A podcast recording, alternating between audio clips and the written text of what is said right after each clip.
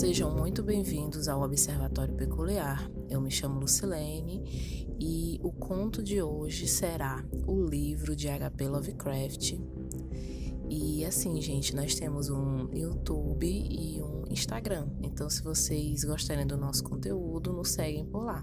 E comenta também o que vocês acharam desse conto. Então é isso, tchau!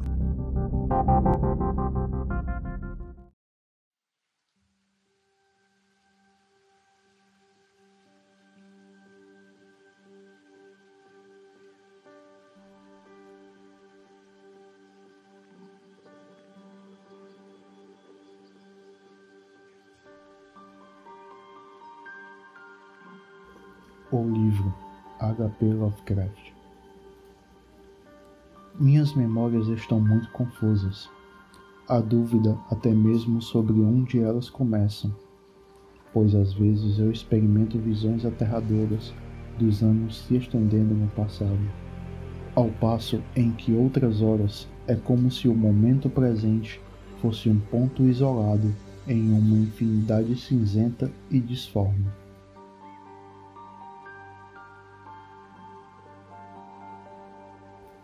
Eu não estou certo nem mesmo sobre como eu estou transmitindo esta mensagem. Enquanto eu sei que eu estou falando, eu tenho uma vaga impressão de que alguma estranha e talvez terrível intercessão será necessária para levar o que eu digo aos pontos em que eu mais desejo ser ouvido. Minha identidade também está assombrosamente obscura. Parece-me que sofri um grande choque talvez em consequência de alguns ciclos de experiência únicos, incríveis e completamente monstruosos. Esses ciclos de experiência, obviamente, têm ligação com aquele livro misterioso e enigmático. Eu me lembro quando o descobri em um lugar parcamente iluminado, próximo ao Rio Negro, oleoso onde as névoas sempre andavam se contorcendo. Aquele lugar era muito velho, e as estantes que subiam ao teto cheias de volume e apodrecendo se estendiam infinitamente por salas internas e alcovas sem janelas. Havia, além disso, grandes pilhas disformes de livros no chão e em toscas arcas. E foi em uma dessas pilhas que eu achei a coisa. Eu nunca soube qual era o seu título, posto que as páginas iniciais estavam faltando.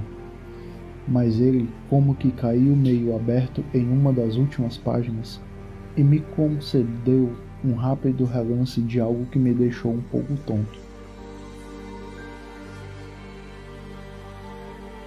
Havia uma fórmula, um tipo de lista de coisas a serem ditas e feitas, a qual o reconheci como algo negro e proibido, algo que eu tinha lido de passagem antes em parágrafos furtivos de aversão misturada à fascinação, redigido por um destes velhos pesquisadores dos segredos mais bem guardados do universo, de cujos textos abandonados eu adorava me embeber. Era uma chave, um guia para certos portais e transições com as quais os místicos sonhavam e sussurravam desde que a raça era jovem, e que conduzem a liberdades e descobertas além das três dimensões e reinos da natureza e assuntos que nós conhecemos. Por séculos, nenhum homem recordou-se de sua substância vital ou soube onde a encontrava, mas este livro realmente era muito velho nenhuma prensa tipográfica, mas a mão de algum monge meio louco tinha traçado essas frases latinas ameaçadoras em arcaico e impressionante unciais. Eu me lembro de como o velho homem olhava de soslaio e ria-se malicioso, e de como fez um sinal curioso com a mão dele quando eu levei comigo o objeto. Ele se recusou a receber pelo livro, e só muito depois eu realmente entendi por quê. Conforme eu corria esbaforido para casa por aquelas ruelas estreitas, enevoadas da zona portuária, tive uma impressão assustadora de estar sendo seguido, subrepeticiamente, por passos leves e suaves. As seculares vacilantes casas de ambos os lados pareciam vivas como uma nova e mórbida malignidade como se um túnel demoníaco tivesse sido abruptamente aberto. Eu sentia que aqueles muros e cumeeiras salientes de tijolos malfados e rebocos de vigas cheios de fungos, com janelas em formas de olhos, painéis de diamantes que me olhavam de soslaio, simplesmente não podiam deixar de avançar e cruzar o meu caminho, ainda que eu tivesse lido apenas um pequeno fragmento daquela runa blasfema antes de fechar o livro e trazê-lo comigo. Eu me lembro como, afinal, eu li o livro, empalidecido e trancado no sótão que eu por muito tempo havia dedicado às minhas estranhas investigações. O casarão estava muito quieto e eu não subi antes da meia-noite. Acho que naquela época eu tinha uma família, conquanto os detalhes sejam muito incertos, e eu sei que havia muitos criados. O que não posso dizer é qual era o ano, já que desde então eu conheci as mais diversas eras e dimensões e tive todas as minhas noções de tempo dissolvidas e remodeladas. Foi à luz de velas que eu li. Eu recordo o gotejar implacável da cera e havia carrilhões que vinham daqui e dali de campanários distantes. Eu parecia perscrutar esses carrilhões com um interesse peculiar, como se eu temesse ouvir uma nota muito remota intrometendo-se entre eles. Então veio o primeiro murmúrio arranhado e desajeitado na água furtada, que chamou a atenção para o alto dos outros telhados da cidade. Veio enquanto eu declamava em voz alta o nono verso do primeiro canto, e eu soube em meio ao meu entristecimento o que significava, pois aquele que atravessava o portal sempre ganha uma sombra e nunca novamente pode ele ficar só.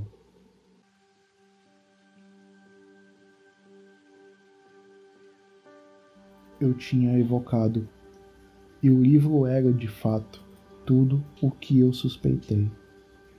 Naquela noite eu atravessei o portal até um vórtice de tempo e fantasia entrelaçados. E quando a manhã me encontrou no sótão, eu vi nas paredes e nas estantes e nos objetos algo que eu jamais vi antes. Nem eu poderia ver o mundo mais com os mesmos olhos sempre misturado com a cena presente, estaria um pouco do passado e um pouco do futuro. E todo e qualquer objeto que antes me fosse familiar aparentava alheio na nova perspectiva trazida por minha visão ampliada. Dali em diante, eu vaguei por um sonho fantástico, de formas desconhecidas e meio conhecidas e a cada novo portal cruzado, ainda menos claramente eu podia reconhecer as coisas da esfera estreita a qual tanto tempo eu estivesse limitado. O que eu vi de mim mesmo, nenhum outro viu, e eu me tornei duas vezes mais silencioso e arredio, temendo ser visto como um louco. Os cachorros tinham medo de mim, porque sentiam a sombra exterior que nunca saía do meu lado. Mas eu li ainda mais, em livros escondidos, esquecidos e pergaminhos para os quais minha nova visão me conduzia, e avancei por novos portais do espaço e do ser e dos padrões da natureza para o núcleo do desconhecido cosmo. Eu me lembro da noite em que eu fiz no chão os cinco círculos concêntricos de fogo e fiquei de pé dentro do mais interno deles, cantando aquela litânia monstruosa que o mensageiro do Tártaro havia trazido. as paredes desapareceram de súbito e eu fui varrido por um vento negro para o meio de golfos de um cinza indescritível, com os pináculos pontiagudos de montanhas desconhecidas, milhas abaixo de mim. Algum tempo depois havia a escuridão absoluta e ainda a luz de uma miríade de estrelas que formavam estranhas, alheias constelações.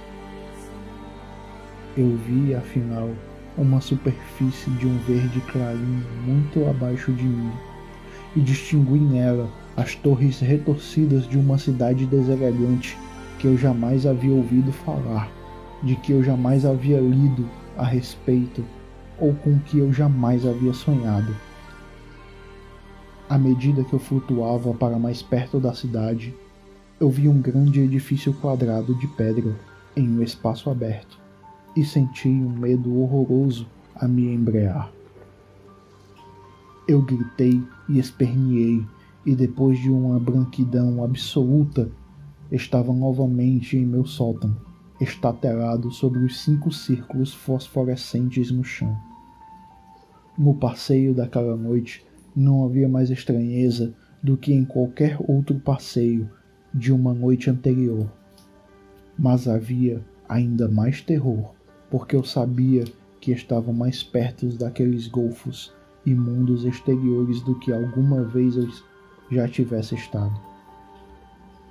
Dali em diante, eu fiquei mais cauteloso com meus encantamentos, já que eu não tinha qualquer desejo de ter meu corpo decepado ou de ser arrancado da terra e jogado em abismos onde eu jamais retornaria.